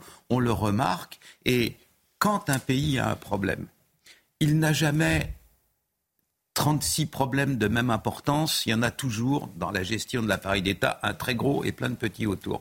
L'énorme problème qu'a la France aujourd'hui, c'est celui des zones hors contrôle, des quartiers perdus de la République, appelez ça comme vous voulez, hein, où l'enseignement veut plus se faire et où la population est complètement hors contrôle, où des gens peuvent se doter d'armes et après ça aller au supermarché. Mais, là, on est Gare de Lyon. On est Gare de Lyon. Bien euh, sûr. pour ceux qui 148 euh, millions de voyageurs parisiens, voilà. Euh, par, d'Italie. sans arrêt, il y a des il y a des gens qui rôdent là-dedans, qui font semblant de faire signer des pétitions à des malheureux touristes asiatiques pour leur piquer leurs valises, etc. C'est hum. sans arrêt ces choses-là. On va continuer à en parler. Tout d'abord, un rappel des titres avec vous, Michael. Nous sommes jetés en pâture. Les mots de Michel-Édouard euh, Leclerc chez nos confrères de France Inter euh, ce matin. Le président des supermarchés Leclerc se dit avoir été injustement la cible de la crise agricole. Il s'en prend euh, directement au gouvernement et à la FNSEA. Stéphane séjourné en visite au Proche-Orient après avoir fait euh, étape hier au Caire. Le chef de la diplomatie française est arrivé à Tel Aviv pour parler de l'après-guerre, une guerre qui fait rage depuis la série d'attaques commises par le Hamas en Israël le 7 octobre dernier. Et puis, vers une crise politique majeure au Sénégal après le report de l'élection présidentielle. Elle devait avoir lieu le 25 février prochain et devrait être reportée de six mois. La décision a été prise par le président sortant Macky Sall. Hier, des heurts ont éclaté dans les rues de Dakar le sujet de la sécurité ou de l'insécurité est majeur. Et en disant cela, Florent Tardif, je me tourne vers vous parce que j'ai noté à chaque fois que les politiques, les politiques ceux qui nous gouvernent aujourd'hui, notent qu'un sujet est priorité numéro un. Gabriel Attal l'a dit pour l'agriculture, au-dessus de tout. Emmanuel Macron, on avait vu ça ensemble, euh, avait dit de la lutte contre le trafic de drogue, c'est ma priorité. Ensuite, sur la sécurité, priorité. Du vent. Euh, comment il s'appelle Le ministre des Affaires étrangères, Stéphane Séjourné, a dit l'Ukraine et, restera la priorité. Mais enfin, quelle est la priorité C'est le drame de la politique. Euh, c'est le drame de la politique actuelle, c'est que tous les jours, les hommes politiques nous disent qu'ils ont des priorités avec le thème du jour.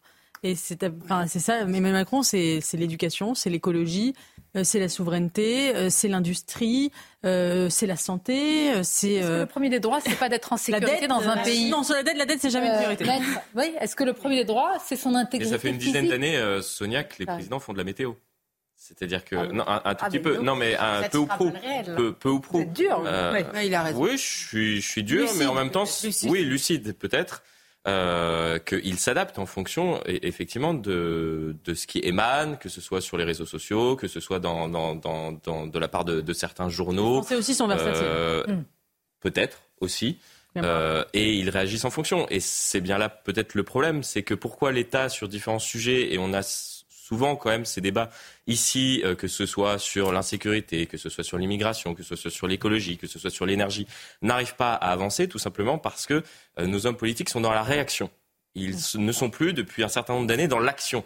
Euh, c'est-à-dire qu'ils réagissent par rapport, et je le disais tout à l'heure, au sens du vent. C'est-à-dire qu'en ce moment, bon, bah, le sens du vent, c'est de ce côté-là. Donc, on, va tenter de montrer aux Français qu'on va réagir euh, par rapport à ce phénomène d'insécurité. Euh, la semaine prochaine, ce sera peut-être une crise agricole. On tentera de réagir par rapport à cela. Mais il n'y a plus de vision d'ensemble. C'est en séquence. C'est en séquence. Et d'ailleurs, très souvent, on nous parle de séquence avec, avec des, des, des communicants depuis plusieurs années maintenant. Oui, mais cette séquence-là, elle est terminée. Voici ce qu'on nous dit en coulisses euh, aux téléspectateurs qui, qui, nous écoutent. Non, mais cette séquence-là est terminée. Le président de la République, maintenant, est dans une autre séquence. Le ministre, il est dans une autre séquence. Le parlementaire, il est dans une autre séquence. Après, il y aura une séquence d'après.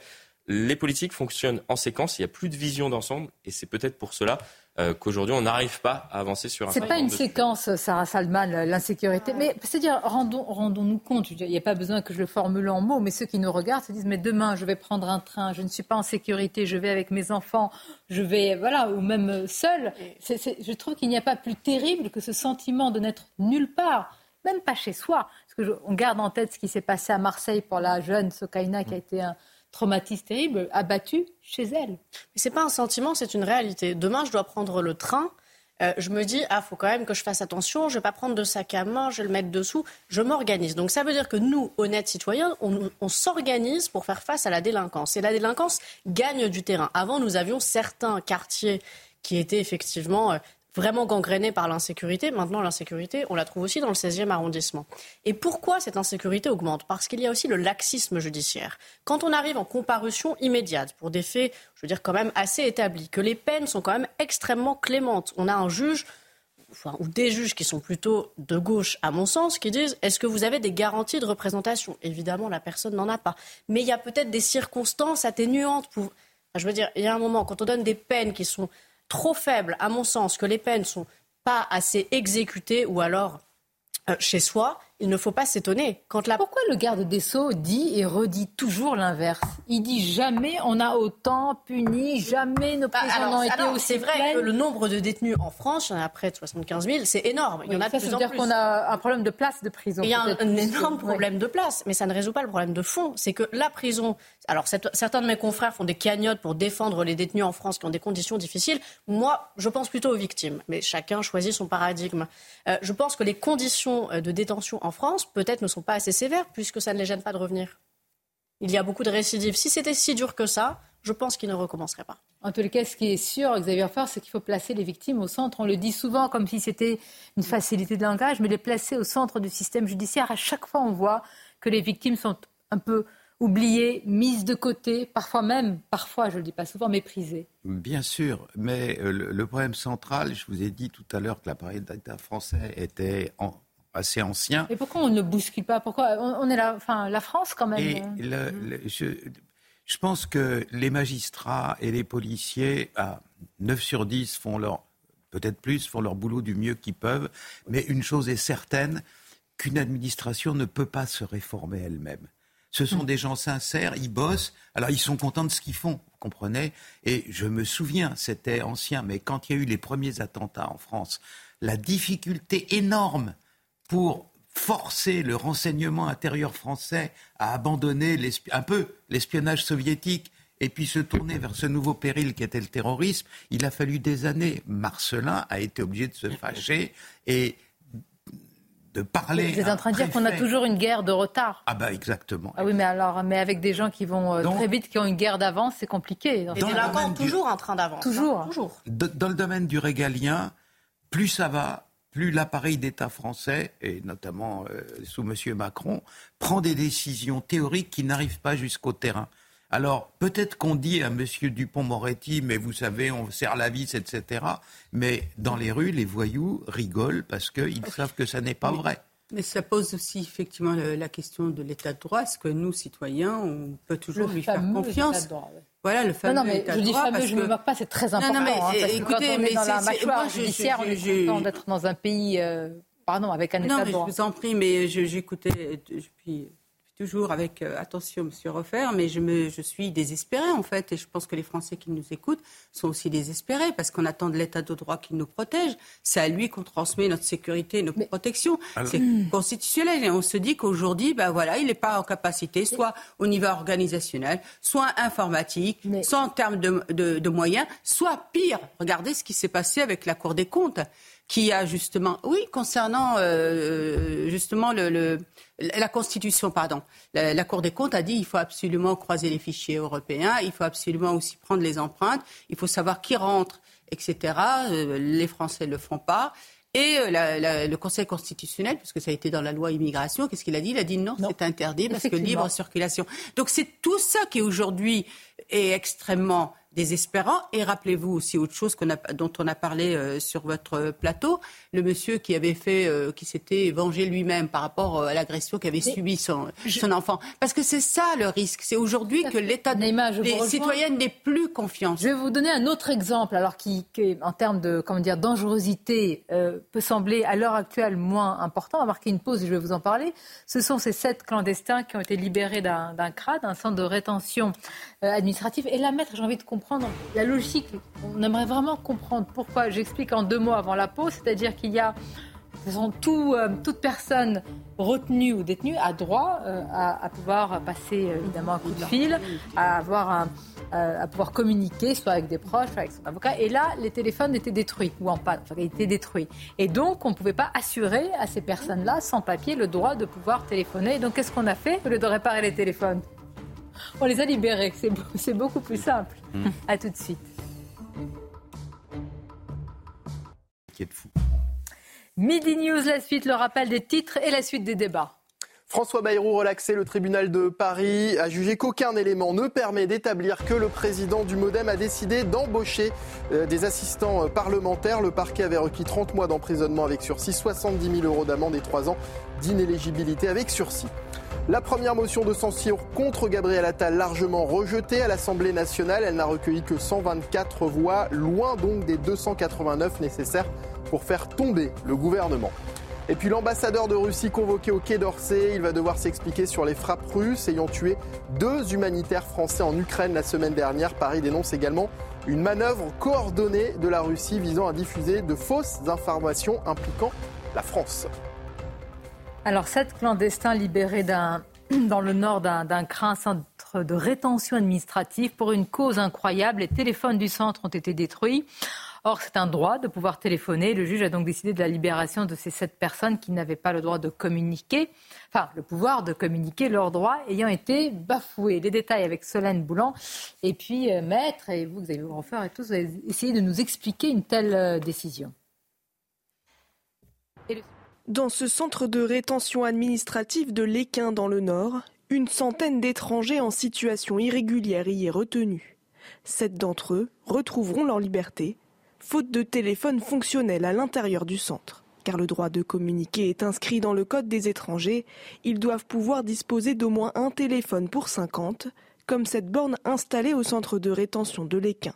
Mais depuis quelques mois, certains avocats notent un dysfonctionnement de ces appareils, et évoque un droit bafoué. De pouvoir communiquer avec sa famille, de pouvoir euh, euh, se transmettre des éléments, euh, pouvoir communiquer et préparer son audience avec son avocat, ça fait partie en effet des, éléments fondamentaux parce qu'il faut savoir également que souvent le seul moment où il voit son avocat, c'est 48 heures après son arrivée au centre de rétention devant le juge des libertés et c'est important pour l'étranger qu'il puisse communiquer avec son avocat pour préparer son dossier. Interrogé par nos confrères du Figaro, la préfecture du Nord assure que les deux tiers des téléphones ont été réparés et que des téléphones mobiles sont mis à disposition. Parmi les sept libérations ordonnées par le juge, deux étrangers ont reçu une assignation à résidence. Une autre audience s'est tenue hier au tribunal de Lille pour les mêmes motifs. Le juge a cette fois rejeté les demandes de libération. Les avocats ont annoncé faire appel de cette décision en début de semaine. Bien, comment on peut expliquer une telle décision, maître? Sur le juridiquement, mon confrère a entièrement raison. Le CESEDA, le Code des étrangers, prévoit qu'il faut un téléphone pour 50 détenus. Mhm. Quand un étranger en situation irrégulière arrive dans un centre de rétention administratif, il est présenté dans les 48 heures au JLD, le juge euh, des libertés et de la détention. Et puis, dans un délai de 28 jours, ensuite pour voir s'il y a une prolongation ou pas. Là, il y a une cabine téléphonique qui est cassée. Donc on a décidé de ne pas la réparer. Donc c'est sûr que ce droit ne peut pas. Euh, voilà, il y a une atteinte à une liberté fondamentale, c'est vrai. La préfecture a interjeté appel, donc les appels sont très rapides compte tenu des délais. Euh, il y avait des téléphones mobiles. Donc, euh, dans la motivation de ce que j'ai pu comprendre, sans avoir accès au dossier, mais d'après mes recherches, c'est qu'il y avait pardon, des téléphones donc, mobiles et la, la, pardon, la, Allez-y, allez-y, je euh, Il y avait des téléphones mobiles. Il y avait des téléphones mobiles. Euh, l'administration a produit une propre attestation. Et c'est ça qui a été rejeté. Donc, ça me paraît un peu ubuesque d'un point de vue juridique. ah, bon, ça, je crois que le, mais, euh, royaume ubu, on y est à fond là. Oui, mais ce qu'il y a, c'est que l'appel, normalement, bon, ça va aller vite et je pense quand même qu'ils vont faire ce qu'il faut.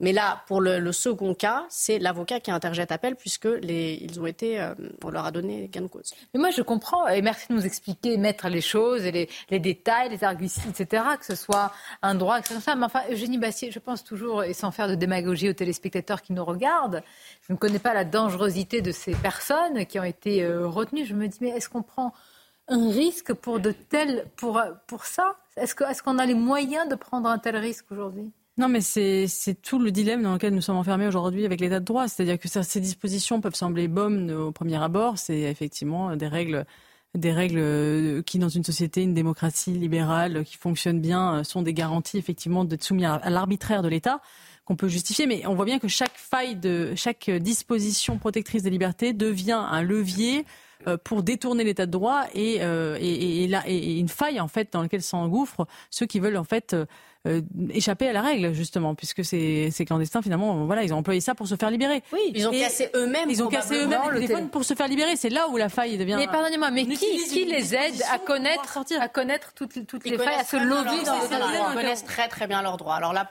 je ne veux pas de droit des étrangers. C'est ça, ils connaissent. Les associations leur disent il faut un téléphone pour 50 détenus. Bah, il suffit de casser un téléphone. Enfin, je veux dire, c'est des cabines téléphoniques, vous donnez des coups dedans, il n'y a plus de téléphone. Donc c'est de la mauvaise foi, mais eux, quel est leur but? Ils sont en situation irrégulière. Leur but, c'est de rester. Donc ça nous montre que la volonté politique, c'est que même quand ils sont arrivés au CRA, au centre de rétention administratif, on leur laisse finalement une dernière chance. Donc on ne hmm. veut pas exécuter les OQTF. C'est ça qu'il faut retenir finalement. Xavier Refer, c'est quand même euh, Arthur de Vatrigan, oui. Ils sont sous OQTF. Ils sont en situation irrégulière. Sous OQTF, c'est situation irrégulière. Et généralement, ils ont commis un délit ou une dangerosité pour y être. Oui. Donc, c'est pas non plus juste le petit clandestin qui travaille au noir chez, dans, dans la restauration. Non, mais leur but, si jamais ils sont, euh, ils sont ramenés dans leur pays d'origine, ils vont revenir. Ne nous voilons pas la face. Leur but, c'est d'éviter cet aller-retour à nos frais, d'ailleurs, et de rester sur place. Donc, on va chercher la faille juridique. Ils connaissent la faille juridique. Mon confrère, sur le droit, il a raison. Hein, je ne peux pas dire autre on chose. Leur conseille, euh, les associations immigrationnistes les accompagne Bien pour trouver les faits juridiques. Un exemple de, de, de, de cette absurdité, rappelez-vous, au septembre dernier, euh, c'est euh, le, on est dans une situation, vous l'avez rappelé tout à l'heure, où on peut suspendre globalement les accords Schengen, c'est-à-dire qu'on peut faire des contrôles aux frontières. Sauf que justement, des associations immigrationnistes ont vu ça et donc ont demandé au Conseil d'État, Maline, d'aller vérifier si, du point de vue du droit européen, ça allait. Donc, on nous dit, vous pouvez suspendre, mais la CDEH dit vous n'avez pas le droit d'interpeller. Et si un clandestin arrive sur votre, euh, territoire, la Cour de la jurisprudence de la CJE euh, Cour de, justice, européenne, par, euh, grâce aux associations immigrationnistes qui sont allées les chercher, leur dit vous n'avez pas le droit de les raccompagner parce qu'il faut leur laisser la possibilité de repartir eux-mêmes tout seuls. C'est-à-dire qu'on on pensait, alors les mêmes associations immigrationnistes qui passaient notre dents, vous dire regardez, on va finir dans une société à la minorité report avec la justice prédictive, ils en sont dans la réparation prédictive d'un délit.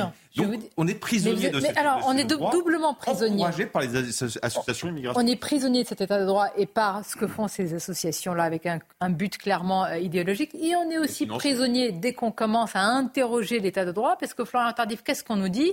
Mais si vous l'interrogez, alors on a un procès en extrême droitisation, comme si on voulait abattre hmm. l'état de droit. Donc en fait, ni on peut y toucher, ni on peut critiquer, ni on peut le. Mais oui, extrême droite, c'est devenu un, mot pour. Bah, euh, essayez de dire état de droit, on veut dire vous voulez en sortir? Donc qu'est-ce que vous voulez? Vous allez voir ce que vous allez voir. Je pense qu'il faut dépasser les cas particuliers euh, qui sont naturellement. On en a tous les jours des comme ça. Hein.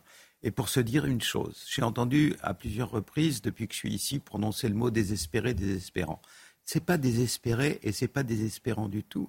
Tous les problèmes dont on parle tiennent à une simple décision politique. Le jour où un pouvoir politique respectueux de l'état de droit mais ferme dit fin de la récréation, premièrement, deuxièmement, troisièmement, vous allez voir, la police française est sérieuse, elle ne demande que ça, la gendarmerie, pareil, la justice dans 90% des cas aussi, donnez-leur les moyens de travailler et cessons d'obliger euh, tout ce qui relève du régalien à boxer avec une main attachée dans le dos.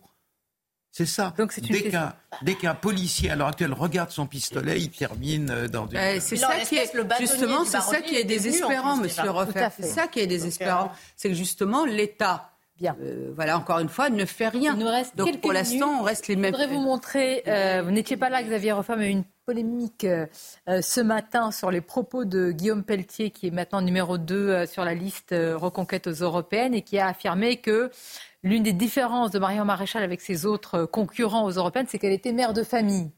Et que cela pouvait avoir un, avantage aujourd'hui en politique et qu'il y avait une mode à ne pas être parent. Alors Marion Maréchal a réagi. Alors réaction reprenant les propos de Guillaume Pelletier. Donc voici ce qu'il a dit. Il a dit Je ne veux pas que mes enfants voient la France disparaître, que mes fils baissent les yeux devant la racaille, que mes filles soient voilées, que les mosquées remplacent nos églises, que les paysans meurent et que les migrants les remplacent. En fait, là, elle a réagi à, euh, comment dire, euh, question que j'avais posée. Je lui avais dit pourquoi vous êtes euh, vous engagez dans cette course aux européennes? Donc, elle n'a pas vraiment réagi sur l'argument de, de la mère de, de famille. Voilà nos invités ici ont un, comment dire, un avis très pas, pas du tout partagé. D'ailleurs, vous êtes plutôt unanime. Mhm. Unanime. Moi, j'étais un peu plus, voilà. Euh, est-ce que c'est pas votre domaine, mais est-ce que vous estimez aujourd'hui, vous qui voyez aussi les politiques avec un peu plus de distance, que être parent aujourd'hui peut amener un plus en politique et que ne pas l'être, c'est peut-être parfois moins comprendre certains sujets qui sont plus inhérents à la vie de tous les jours aux enfants et aux parents? Peu ou prou, euh, on pense naturellement aux générations suivantes quand on est soi-même parent. Mais je ne crois pas que ce qui est décisif, je crois que ce qui est décisif et qui motive 90% de ce qu'on se dit euh, depuis que je suis ici, c'est le fait que les gens qui nous dirigent n'ont plus le sens de l'appareil d'État. Ils sont mm. égarés par le régalien. Mm. Le président de la République est un banquier. Son univers mental est quelque part entre Wall Street et la City de Londres. Et donc les problèmes du régalien, au fond de lui-même, il pense que c'est Néandertal, quoi. Mm.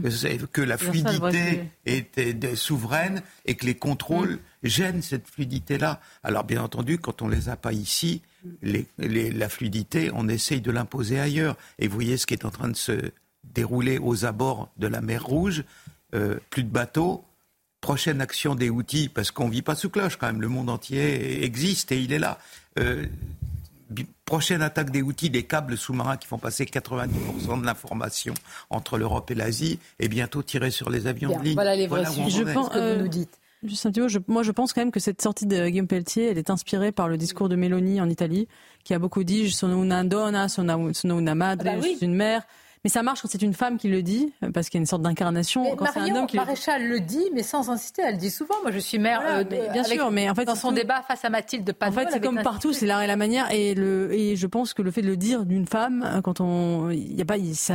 Alors là, je suis pas d'accord. Pour l'égalité femmes-hommes, ou que ce soit dit aussi par un homme, pourquoi pas sur une femme mais bah, Non, mais c'est pas lui qui parle, il parle pas. Qui parle, mais alors ça n'incarne pas un argument. mais je suis d'accord avec Eugénie, ça n'incarne pas de la même manière, effectivement, quand elle le dit elle. Un art de l'incarnation, quand même. Bon, alors l'incarnation. Et du ressenti aussi. Et du ressenti, évidemment. Et puis ce sont des questions éminemment personnelles. Alors là, la question n'est pas personnelle, mais alors elle, elle, elle, elle entraîne des réactions épidermiques.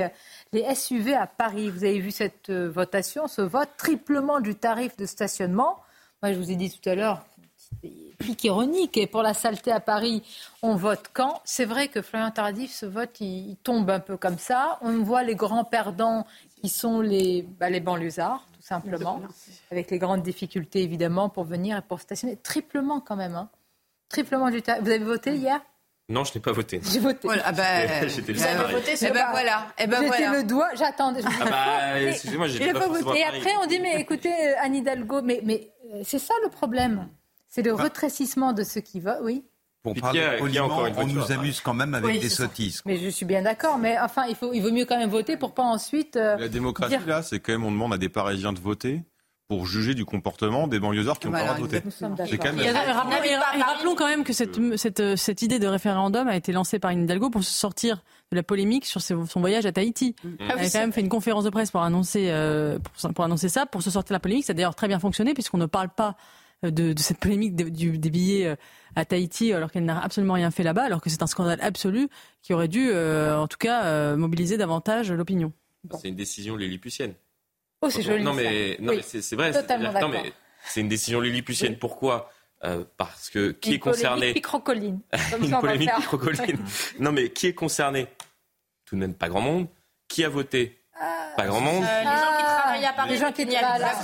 Ah. C'est concerné parce que les ah, c'est pour ça que j'ai voté, moi. Vous êtes une famille nombreuse, vous avez été dégagé de Paris parce, que, vous n'avez plus les moyens de vous loger. Et là, on vous interdit de revenir dans Paris, que ça soit. Parce que si vous avez quatre enfants, c'est un monospace, donc vous, vous, payez la surtaxe. Vous pouvez plus aller visiter le musée. Euh, si vous avez un rendez-vous à l'hôpital, bah, je vous promets que bah, vous pouvez pas y aller. Si vous avez un gamin handicapé, le fauteuil que vous mettez à l'arrière, bah, vous pouvez pas parce qu'il faut un monospace. Honnêtement, c'est bah, lamentable. De base, lamentable. ne serait-ce que, euh, je, suis tout à, fait d'accord avec vous, mais ne serait-ce que les, les, les ménages, les, les personnes qu'on appelle les, ménages, ménages modestes, ne peuvent plus aller à Paris. Enfin, il n'y a pas besoin de tripler euh, le, prix du stationnement. 50 hein. euh, euros, non mais 50 ah euros, non mais 50 euros pour euh, pour stationner 5-6 heures dans tel ou tel quartier dans, dans, la capitale. Il y a énormément de Français qui ne peuvent pas se le permettre. Donc et, et, que ça soit 50 euros ou 150 euros, c'est quasiment pareil. Nous sommes d'accord. Les titres avec vous, Mickaël, avant la fin de l'émission. Le suspect de l'attaque euh, au couteau de la gare de Lyon est toujours euh, en garde à vue d'origine malienne. Il était connu des services de police et était en situation régulière en Italie depuis 2016. La mairie de Paris déclare la guerre au SUV. Les habitants de la capitale se sont prononcés hier en faveur d'une nouvelle mesure qui vise à tripler le tarif du stationnement pour ces véhicules. À noter qu'à peine plus de 5% des inscrits ont participé au scrutin. Et puis Céline Dion a créé la surprise cette nuit après des mois d'absence pour euh, des raisons de santé. La star a fait une apparition sur la scène des Grammy Awards. Elle est venue remettre le prix de l'album de l'année à la chanteuse Taylor Swift. Eh bien voilà, une belle euh, annonce pour terminer information. Merci Mickaël, je vous remercie, c'était un plaisir de vous avoir autour de cette table. Merci. Florian Tardif. Alors demain, notez-le pour la grande interview, on reçoit la ministre de la Culture, ah, Rachida Dati. Intéressant, après ce qu'elle a dit au, JDD, beaucoup, beaucoup de questions à lui poser. Peut-être euh, des idées de questions? Qu'est-ce que vous lui poseriez comme question à Rachida Dati? Les mesures concrètes pour diversifier le service public? Oui, par exemple. Merci, j'ai un peu pensé. Non, mais la culture ah. comme, euh, comme solution à la nécessité d'une cohésion euh, nationale. Oui, c'est Bassier euh, Qu'est-ce qu'elle va faire pour le statut des intermittents du spectacle Oh là Oh là Arthur de Vatrigan Est-ce qu'elle fait la différence entre l'art et la culture et comment l'art peut de redevenir un rayonnement français? Peut-être avec un ministère des Beaux-Arts, comme nous l'a dit au grand rendez-vous. Euh, oui, J'ai une appréciation différente sur les intermittents du spectacle. Parce qu'il y a un pays où il n'y a pas le statut d'intermittent des spectacles, c'est les États-Unis. Oui. Hollywood fait 300 films par an. Tout à fait. Le porno aux États-Unis en fait 100 000. Ah, écoutez, c'est intéressant. Où travaillent les gens oui, enfin, Il y a une digression. Alors, je sais peut-être pas si je, je sais pas si je vais ah, revenir à votre question. Euh, Emmanuel Macron a dit qu'il allait rendre les cours de théâtre obligatoires. Je pense que ce serait une reconversion utile des intermittents du spectacle. Et, je vais faire un pot pourri. Hein. Non, non, non, mais moi, là où je suis sérieux, c'est que le, le porno aux États-Unis est entre les mains du crime organisé. Très bien. Voilà. Donc. très bien. C'est pour terminer que je dis très bien. Ça n'a rien à voir avec votre argumentaire. Je vous remercie. Vous dites pas une appréciation personnelle. Pas du tout. Pas du tout. Donne-moi cette idée. À demain, évidemment, avec plaisir. Et restez avec nous pour la suite de vos éditions sur CNews. À bientôt.